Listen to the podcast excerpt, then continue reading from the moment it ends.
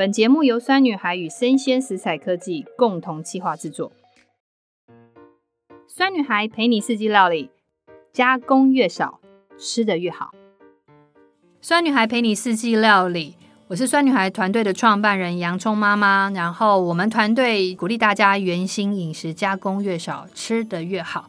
我们这一集的重点呢，我们会邀请到我们的厨艺科学家张志刚老师呢。老师有出了两本书，叫做《厨房里的美味科学》，还有另外一本叫做《主厨也想知道的美味秘籍》。那老师会呃在我们这个节目里面去告诉我们，为什么手摇冷饮店都会让大家非常喜欢。然后那手摇冷饮店里面呢，如果在使用果糖、蔗糖，还有其他的不同的糖里面，它到底差异在哪里？另外一个，如果今天想要让小孩子吃一个健康的糖，如何在家里可以简单的制作？所以这就是我们这一集的重点。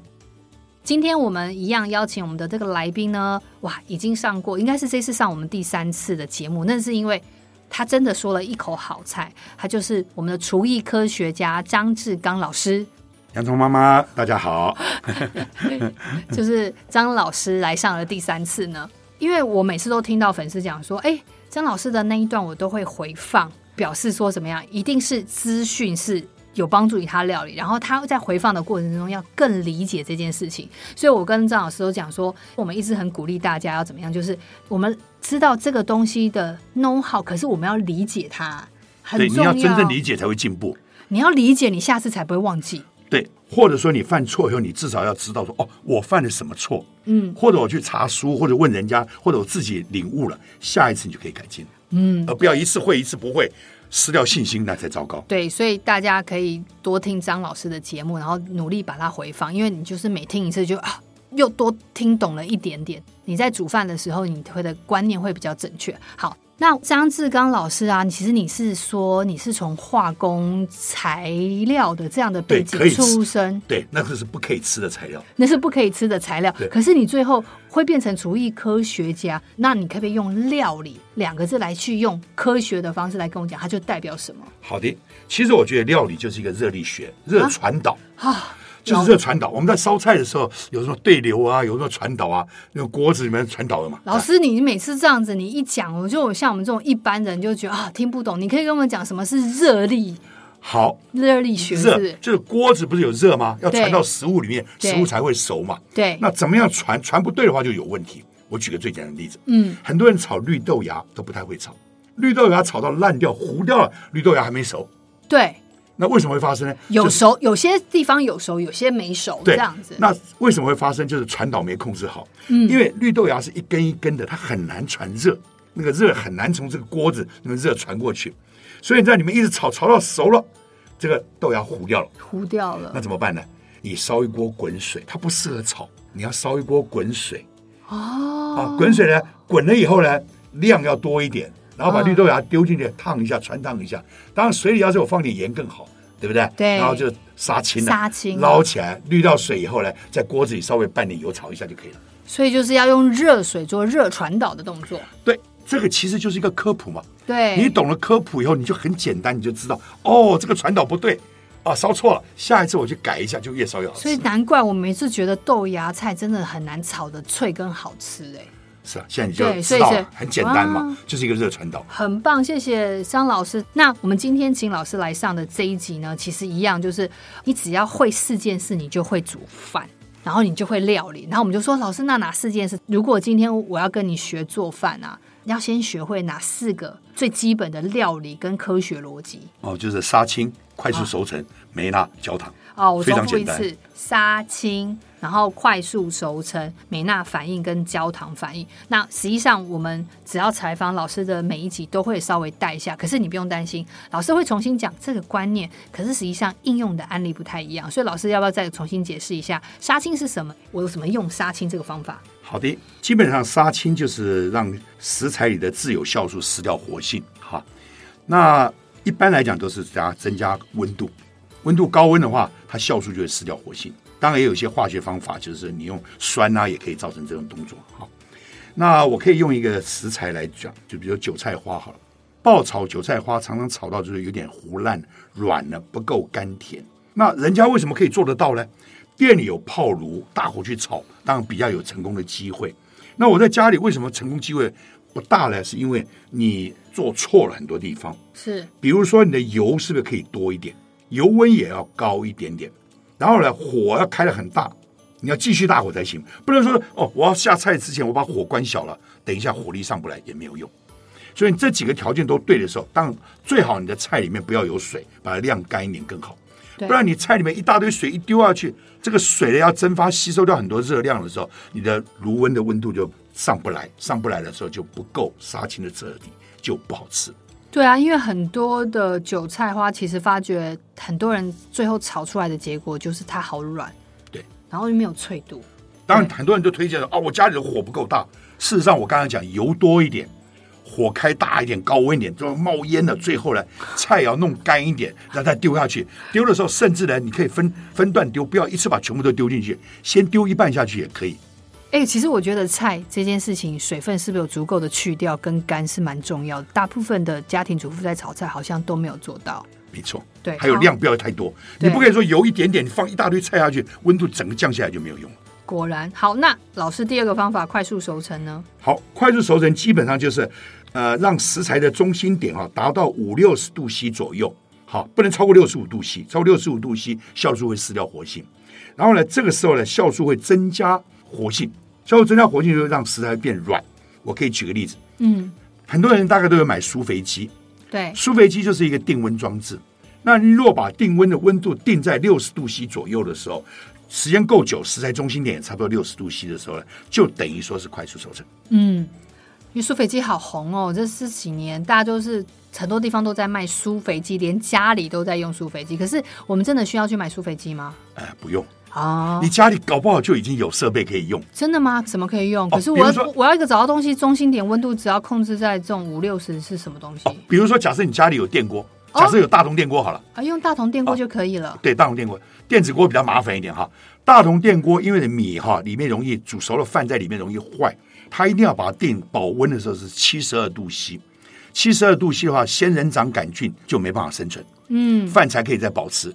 如果说你没有定到七十二度 C，饭就会坏掉，嗯。那现在来讲，如果说我让这个大同电锅盖子不要盖太好，漏一点风出去，对，然后底下给它垫高一点，就下面那个有一个铁网的那个，把它垫高一点。像你看我们在做蒸蛋的时候，是不是就是利用这个技巧？对，没错，蛋就会比较嫩一点嘛。对，一样，现在也是用这个同样的技巧。哦，啊，就可以达到六十度 C 左右。它原来七十二嘛，对，现在七十二的话，因为你给它漏掉了一些，底下又垫高了一点，就变成它六十度 C。对啊，所以我的肉放在里面，对不对？然后我就是下面把它垫高，然后上面的盖子不用完全盖，然后我就是慢慢，然后这样子变成舒肥机了。哎呀，就很简单了。对啊，不用再去买一台机器了。没错，哇，每个人都可以完成舒肥机，其实只要懂快速熟成的反应就好了。对，好，再来就是美纳反应。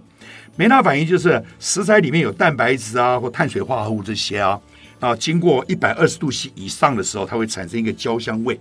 所以张老师，因为我常听到别人说啊，外面啊那个牛排煎起来特别好吃，实际上它就是怎么样？牛肉本身的蛋白质在一百二十度 C 之下，对，瞬间它就炸过，等于说煎过它就香。你看水煮肉就不香嘛，对，煎了或炸过的肉就特别香，煎超香，煎超香。可是老师今天要讲这个例子，并不是讲牛肉，你是要讲什么例子？哦，我用个蔬菜来解释。对啊，我告诉你，美纳反应并不只是牛排。对，我们用杏鲍菇来解释。哎，老师用杏鲍菇，好，杏鲍菇哈。你稍微擦一擦就可以了，不见得要洗，因为洗的话、嗯、里面有一些东西会湿哒哒的，不方便，对吧？嗯、然后你把它用湿的，嗯，湿完以后呢，锅子是不要放油，锅子是干锅，干锅温度就很高，对不对？然后你把湿的这个撕下来一片一片的东西啊，会一条一条的，都在锅子里面稍微干煎一下，它就是美纳反应。哦，那美纳反应是为什么？因为杏鲍菇里面有大量的蛋白质，然后它在一个温度这一百二十度的温度之下，它直接就变美纳反应。那我们就是也跟大家讲说，就是呃，美纳反应并不局限在所谓的肉类，它其实要有含蛋白质跟碳水化合物的一个食材都可以。然后要跟大家讲，就是杏鲍菇来讲，为什么大家叫做杏鲍菇呢？因为呃，杏鲍菇它中间的有点鲍鱼，就是说，其实杏鲍菇在炒的过程之中，当你炒的好之后，你会发觉它带一个鲍鱼的香气。所以它叫做杏鲍菇，所以很多的主厨都会建议杏鲍菇尽量用手擦的。那你用水洗话，本身里面的这个特性就会跑掉，所以最后炒出来杏鲍菇的香气可能就不会那么的好。但是如果你真的要水洗，有些人真的是很爱干净了，他就想说我一定要洗嘛。那没关系，那就要把它弄干，弄干一点，早点洗，吹干了，对，这样才有办法去做梅纳。不然你湿哒哒下去做梅纳，你要做对美娜最怕水，哈，对美纳最怕水。好，再来最后就是一个焦糖反应呢。那焦糖反应是，我觉得。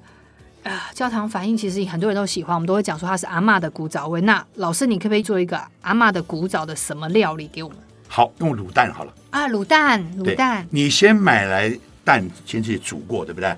煮过剥好，在那边等，对不对？好，然后烧一个油锅，油锅里面就放一点点糖，等这个糖变色以后，蛋上面当然不能有水，对不对？有水会油爆，对对，你就丢下去，它就会卷在那边滚一滚的时候，它会沾很多焦糖。这时候蛋上面就很香，而且颜色很漂亮。然后这时候呢，火关小一点，继续加酱油。加酱油的话，酱油就变爆香了。酱油爆香，这个蛋上面表面又沾了这个酱油了。对。可是你不能等太久，等太久的话，这个酱油在油里面就焦掉，就很难吃了。所以梅纳酱油一爆香以后，跟着水就要下去了。哦。水下去就把这个油温降下来，然后稍微滚一滚，然后收汁，就是很好吃的。哦，就是阿嬷的古早味的卤蛋。对，要两个，它的古早味，一个是梅纳酱油，嗯，一个是焦糖。注意一下，焦糖要放前面，那个酱油放后面。对。那有的人说，那这么麻烦，我两个一起放可不可以？不可以，绝对不行，绝对不行。对，因为其实要先产生焦糖化，就是糖跟油要先结合嘛。对对对，它才有高温嘛，它才有高温，然后酱油才进去，最后才是水。对，如果你顺序颠倒也不行，嗯，因为如果说你先做梅纳酱油，因为酱油里面至少含了百分之七八十是水，对，整个油锅温度下降就没办法做对焦糖。所以这个就是我们常讲说顺序一搞错，然后那个香气古早味就出不来了。哦，有的人甚至把糖放在最后，说这样子比较不甜，比较好控制。可是那个就是死甜，它是味道不对，它是味道不对，颜色也不对，也不香。所以那个东西吃到最后就会觉得好甜腻，好，感觉不是很好。那老师啊，今天已经很快速跟我们介绍了四大功法。那老师其实这一期想要跟您聊的就是说，你在做这个所谓的厨艺科学家，你很努力的把食物用科学的方式去拆解，让大家觉得做料理其实没有想象中难。我我最近也有常翻你的书，就发觉其实你蛮大的部分有在谈食品添加物这件事情，而且你其实希望大家多去注意的。没有错，我们在外面吃的时候，有时候真的没办法，就是平均吃吧，对吧？对。但是你最好偶尔要自己做，减少一些暴露在危险的状态。那自己做你就要懂嘛，对不对？你要吃原型食物啊，或者说自己不要乱加添加剂。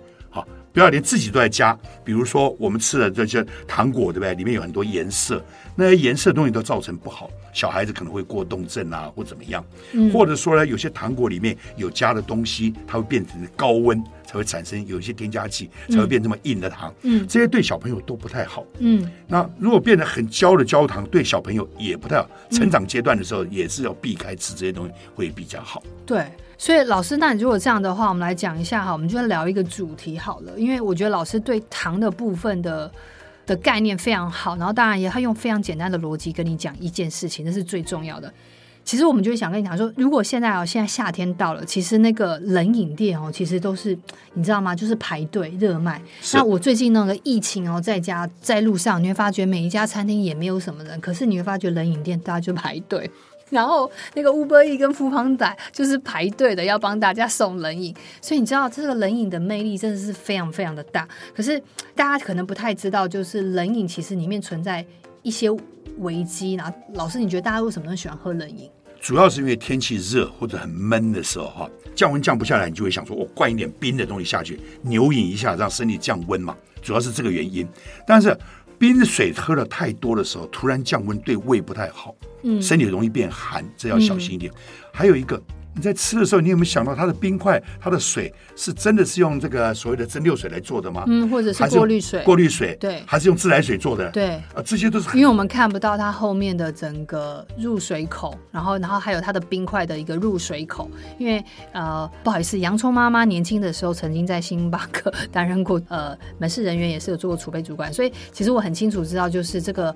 饮料的的这个水，它必须要一个过滤水，而且我们定期都一定是大概两到三个月，后面的滤芯就要做更换。所以我觉得这个是提醒大家的地方。可是实际上，老师，我想要跟你这边聊，就是因为其实我每次都会看到那种妈妈推着那个婴儿车的时候，然后小孩前面不是都会有放一个水杯的地方吗？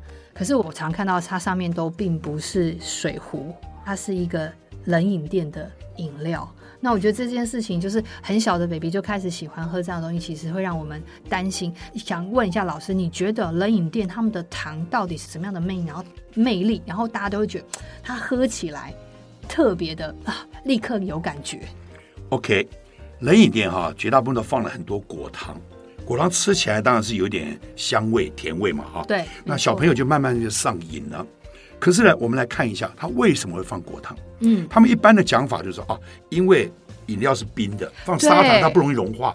对，这是我们一般的理解，就觉得啊，果糖啊，就是立刻可以融化，跟水结合。对，事实上是因为这个，在我们讲一些水果，大家就了解，西瓜冰过以后是不是比较甜？没错。凤梨冰过是不是比较甜？对。所以果糖在低温的时候，它的甜度，我们的感觉度会提升大概两倍。哇，所以只要是甜的水果，把它冰进冰箱，它会更甜，感觉更甜。嗯，所以这个冷饮店他们当然知道，用果糖它跟砂糖来比，它的用量就可以减少一半。哦，所以就等于是说，我用蔗糖，我做一杯饮料，我可能要两匙，可是我现在用果糖，我只要一匙，类似这样，然后我的成本就可以。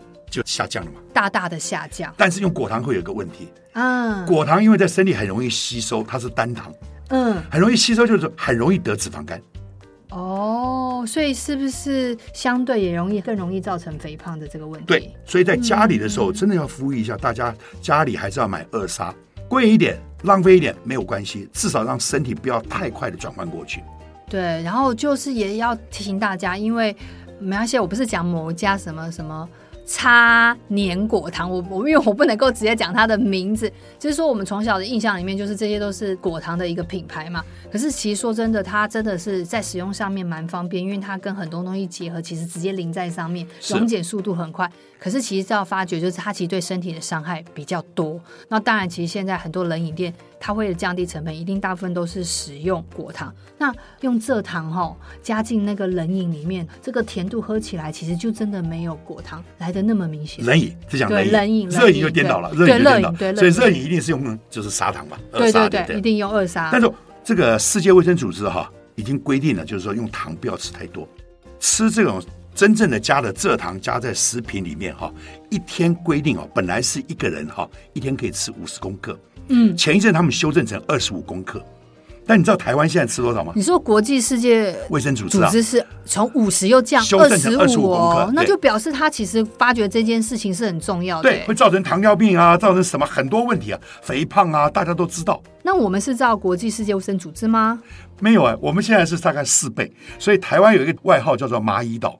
哦，我们台湾可以接受的，就是标准是设定是四倍，那就是一百公克了。太高太高，我们应该要下降成二十五公克才对。对，因为国际世界卫生组织都改成二十五公克。所以现在小朋友都像蚂蚁一样，看到糖都疯人了。你去小学生就看，每个小学生都像蚂蚁一样，嗯，喜欢吃糖。哦，我知道冷饮店里面的珍珠奶茶的热量非常高，它一杯哦，一杯就接近要一百公克的糖了。所以我等于喝一杯，对，就达到了，差不多达到了。我喝一杯就等于达到一个成人的糖的摄取上限，并不是小朋友的摄取上限哦。Bingo，小朋友已经不知道超过几倍了，而且还有吃的这个其他的东西，还有吃面包、吃蛋糕里面还有糖啊。所以像小朋友都超标，虽然我们成人吃的可能没那么多，但是平均值是台湾是一百公克。但是糖其实基本上它是一个让大家很容易心情愉悦的一件事情嘛。那我们到底要怎么样吃糖？就是如果我们今天在家里啊要做糖的话，老师有没有一些什么样的做法，让我们大家就是哎在家里可以让小孩用家里最简单的器具动手做，然后他吃起来也比较健康。那你刚刚有讲小孩不要吃焦糖化糖。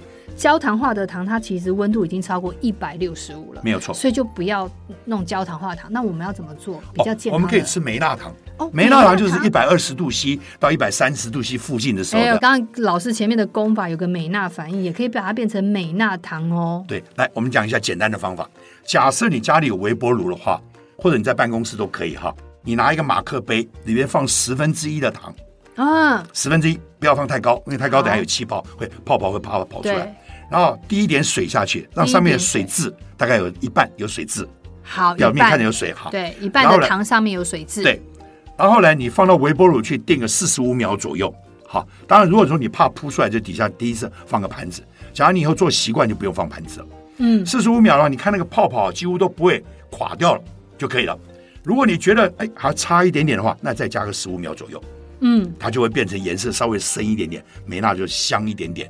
好，但是我觉得如果够了就好了。对，然后呢，你趁这个粘稠的度的时候，你把它倒在烘焙纸上，上啊，或者说你的家里有一些坚果，比如说我可以推荐一个很好的坚果——核桃。嗯，核桃里面含的 omega 六跟 omega 三哈，大约为六比一。因为 omega 六我们台湾都吃太多了，omega 六的油容易造成身体的发炎，omega 三的油可减少身体的发炎，在坚果内。算是不错的选择，不太容易造成身体的发炎反应。Omega 六，我解释一下，就是比如说你常大量外食啊，摄取到就是大豆沙拉油，这就是 Omega 六，还有葡萄籽油，还有葡萄籽油，对。然后我们大量外食，大家都摄取 Omega 六，可是实际上我们人体是要对等的。世界卫生组织建议 Omega 六对 Omega 三好的比例是四比一，要四比一左右。对哦，四比一啊。呃，Omega 六是四。Omega 三是一，这样就是标准的了。四比一，可是我们都超标，我们都 Omega 六都摄取到二十比一。啊，天哪，太可怕了！这台湾数值二十比一，那就表示我们的外食比例太高哎。也就是说，我们家人到外面的时候，吃东西很容易敏感，所以为什么现在看皮肤敏感的生意非常好，就是这个原因。哦，因为我们完全不平衡，Omega 六跟 Omega 三对比要四比一，可是我们已经跑到二十比一了。我有一个朋友哈，以前小时候是吃猪油的时候还勉强可以，嗯、后来因为经济好了以后，呃，开始换葡萄籽油的时候呢，嗯、他的二女儿啊就皮肤过敏很严重，哦、大女儿就没事。理解理解，所以就是尽量就因为我们现在很容易不自觉的外食，所以我们 Omega 六摄取过多，所以其实你就是。呃，尽量去找一些那个食材，它是欧米伽三的比例是不错的，是这样。对，六跟三，所以你吃窝囊的话，因为它是一比一，对，核桃是一比一，就可以补一点回来。对，补一点。当然没有事，还要吃点深海鱼油，但也不要吃太大的鱼，太大鱼可能会重金属污染。对，所以说，哎、欸，所以老师刚刚讲，就是这个美娜的糖呢，在四十五秒完之后，你如果你觉得 OK 就可以，那如果你可以再加十五秒，那所以大致上一分钟完之后，你就是把它放在烘焙纸上，然后再加上核桃，对不对？对。对哇，这个就是一个蛮健康糖。那我们刚刚讲，就是，哎，实际上来讲的话，呃，糖果的部分，就外面市售糖果，它们其实的温度绝对都是超过一百六十五度以上。对，对。那你要想，就是我们为什么不建议小孩朋友吃？第一个是焦糖化过于严重，然后色素的问题，然后再来就是，呃，可以这么多惊起高温的一个东西，实际上来讲，它就是真的并不是天然的东西了。还有里面还甚至还有点盐巴。啊，因为盐巴可以增加这个味觉，纯水不导电，糖水不导电，盐水导电，所以商人都很聪明，放一点点盐巴的话，它的糖度会更好吃。所以小孩子吃糖吃太多的时候，还有盐巴的问题，就摄取钠含量又高，高血压的问题，对对对，有钠含量摄取高，不仅糖吃太多，糖还是假的糖，然后再就是钠含量很高。对，所以你看你家里哈，假设没有微波炉的话，你可以用炒锅去做，也可以。炒锅用小火慢慢去炒，也可以。把那个糖啊放在那个炒锅慢慢炒，慢慢炒，不要大火，大火很容易就变焦糖。对对对对，那就容易变焦糖。然后最后再把核桃放上去，然后再把它弄起来，哦，很好。但当然是我跟你讲哦，就是如果因为我之前老师也在我们的料理教室有试验过这种，其实它最后的样子，其实它那个糖的口感哦，不是你们想象中到那种很硬很脆，因为绝对不是这样，因为美娜的温度没有那么的高，所以它其实是有点口感的，对对脆脆的，你做起来以后，对，撇下一块一块啊，平常可以放在瓶子里面，不用每天做，对，一个礼拜做一次也可以啊。对，但是它实际上。上来讲，就是绝对不是到你外面的那种脆到那个程度，好，那其实是不太可能。然后，然后，那我们最后呢，就是每次节目最后都有一个粉丝提问啊，想要问一下老师，就是 每次碰到讲到冷饮店吃糖的问题的时候，我们粉丝其他们之前我们有做过一个议题的糖的时候，他们就说我小朋友说哭闹起来，其实我知道我不该给小朋友吃糖果，因为他就是不确定性的东西跟添加物可能很多，可是其实就。习惯性的长辈或旁边的亲朋好友就会很自然拿糖果去安抚小孩，那大部分的糖果也可能就比较容易会选择是硬糖嘛，因为现在你到处买硬糖很多，然后硬糖很便宜，对，这是一个重点。那如果我不想让我小朋友吃进去糖果这么多的添加物，我该怎么做让他不要那么依赖这个食物？有有方法。有方法。比如说，你去买熟一点的香蕉，是不是很甜啊？对，把香蕉皮剥掉，因为香蕉整个香蕉放到冰库里的话，它的皮会黑，然后会剥不起来。所以先把皮剥掉，剥掉以后呢，放在一个塑胶袋里或怎么样都可以，放到盘子里到冰库里冰冻起来以后，切丁丁，它就是非常好吃的冰淇淋。哦，对耶，香蕉的部分，香蕉冰淇淋百分之百的原型食物，对对，这样就很方便了。哦，好棒哎！因为其实我觉得，其实应该是老师现在的观念，其实是是用水果的方式取代小孩喜欢吃糖的这个依赖度，没错，对不对？没错，没错。OK，那老师还没有其他的水果？你觉得也不错？当然有啊，葡萄也可以啊。葡萄，很甜的葡萄的，你把它稍微洗干净然后放冰库里冰起来哈。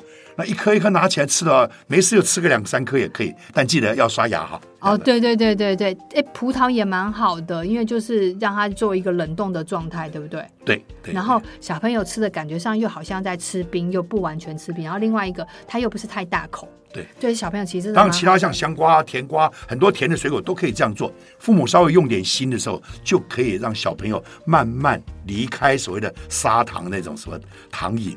然后另外一个就是。真的也是要麻烦所有的家长，就是让小朋友尽量少喝就是冷饮店的饮料。可是如果你真的真的是要冷饮店的饮料的话，就看看他们有没有提供一些比较偏果汁类的饮品啦。我觉得我们能做就是尽量让孩子对于呃食物的甜度是来自于水果这件事情是比较重要的。好，那这是我们想跟大家分享的。所以今天很谢谢张志刚老师来，他告诉我们这个四大功法里面呢，最重要就是呃。怎么样去让料理？因为这四个方法可以变得更简单。另外一个就是我们针对现在夏天的部分去提到了冷饮店的饮料的时候，其实最需要的去注意的是什么事情？其实它虽然很好喝，可是它里面有很多的隐忧。然后还有最重要就是，如果今天想要在家里做一个简单的糖果给小孩子吃的时候，我们可以用什么样的方法？不要不要过于焦糖化、色素过多的方法，让孩子吃得健康。那我们今天很谢谢张志刚老师来，我们下次再找你再讨论其他的事情，好不好？好的，谢谢张志刚老师，谢谢，拜拜，谢谢。